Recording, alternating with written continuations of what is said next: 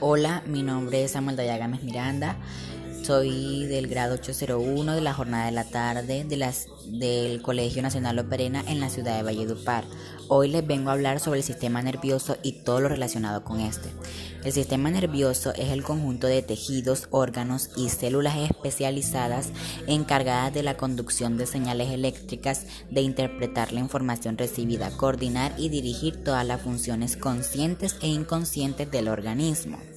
El sistema nervioso consta de dos células llamadas neuronas y células gliales. Las células gliales brindan soporte, defensa y nutrientes a las neuronas.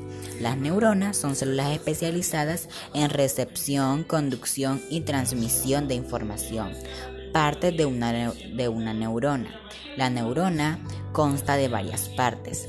Entre estas podemos encontrar cuerpo celular o soma, el cual contiene el núcleo y casi todos los organelos. Dendritas son prolongaciones cortas múltiples por donde se reciben los impulsos de otra neurona o del medio ambiente.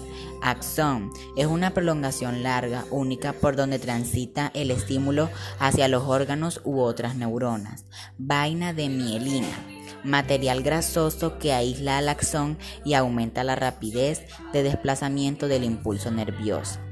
Células de Schwann.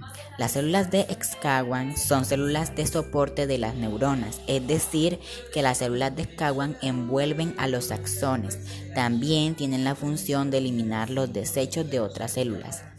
Ahora vamos a clasificar a las neuronas. Las neuronas se clasifican en dos tipos, según su función y según su forma. Según su función podemos encontrar a las neuronas sensitivas. Las neuronas sensitivas actúan como receptores que detectan el estímulo específico, transmitiendo este estímulo hacia el cerebro y la médula espinal. Neuronas motoras. Transmiten la información lejos del cerebro y médula espinal a los músculos y glándulas neuronas de asociación o interneuronas. Las interneuronas están situadas solo en el encéfalo y la médula espinal y conectan neuronas sensitivas y motoras. La neurona según su forma. Podemos encontrar unipolares. Son células con una proyección que parte del zooma. Estas están en algunos vertebrados. Bipolares. Son dos proyecciones que salen del zooma. En los humanos se pueden encontrar en el epitelio olfativo y ganglios vestibular y coclear. Multipolares son neuronas con múltiples proyecciones dendríticas y una sola proyección axonal pseudo-unipolares, con una sola proyección pero que se subdivide en posteriormente una rama periférica y otra central. Vamos a hablar ahora del impulso nervioso. El impulso nervioso es el conjunto de reacciones eléctricas o químicas que permiten la transmisión de información entre neuronas. Esta capacidad de neuronas se debe a los mecanismos, los canales iónicos y la bomba sodio-potasio. Los canales iónicos son canales o poros presentes en las membranas que permiten el paso de iones, que son partículas cargadas eléctricamente tanto positivas como negativas. Los iones más importantes que se transmiten a través de las membranas de las neuronas son el potasio, el cloro y el sodio. Bomba sodio-potasio. La bomba sodio-potasio es un mecanismo que garantiza el flujo permanente de iones de sodio y potasio entre la membrana de la neurona y el medio extracelular, manteniendo así el equilibrio entre la concentración de iones dentro y fuera de la célula.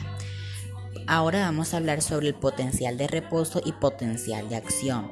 El potencial de reposo se presenta cuando una neurona está en reposo, es decir, cuando no ha recibido ningún estímulo.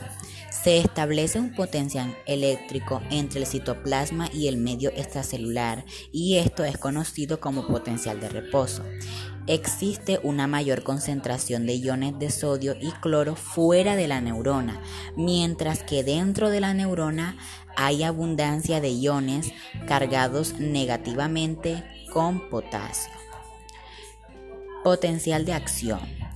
El potencial de acción se da cuando un estímulo es aplicado a la neurona y éste supera su límite, el cual se excita. Se producen potenciales locales de membrana que la despolarizan, es decir, generan cambios de su carga eléctrica. Vamos a hablar de la sinapsis. ¿Qué es la sinapsis? La sinapsis es el lugar donde ocurre la unión entre dos neuronas en la cual la actividad eléctrica o el mensaje químico pasan de una a otra. Mediante la sinapsis, el impulso nervioso puede circular a través de varias neuronas enlazadas.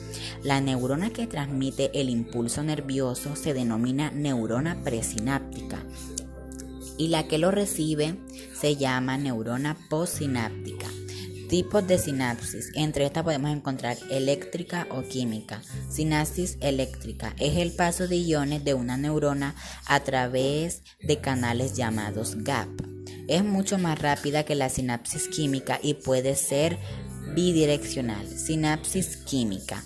La sinapsis química se da en la membrana de la neurona presináptica, la cual libera una sustancia química llamada neurotransmisores. Estos son sintetizados por neuronas y su efecto provoca cambios en el potencial de acción. Este tipo de, eh, de sinapsis es predominante en los animales vertebrados. ¿Qué es el neurotransmisor? Un neurotransmisor es una sustancia química producida por las neuronas que se libera al espacio sináptico de una sinapsis química por la acción de un impulso nervioso o potencial de acción. Bueno, hasta que ha llegado mi presentación. Espero les haya gustado y que les haya servido de mucha ayuda. Em, que le también hayan podido entender este nuevo tema de las neuronas y los impulsos nerviosos. Nos vemos en la próxima. Hasta luego.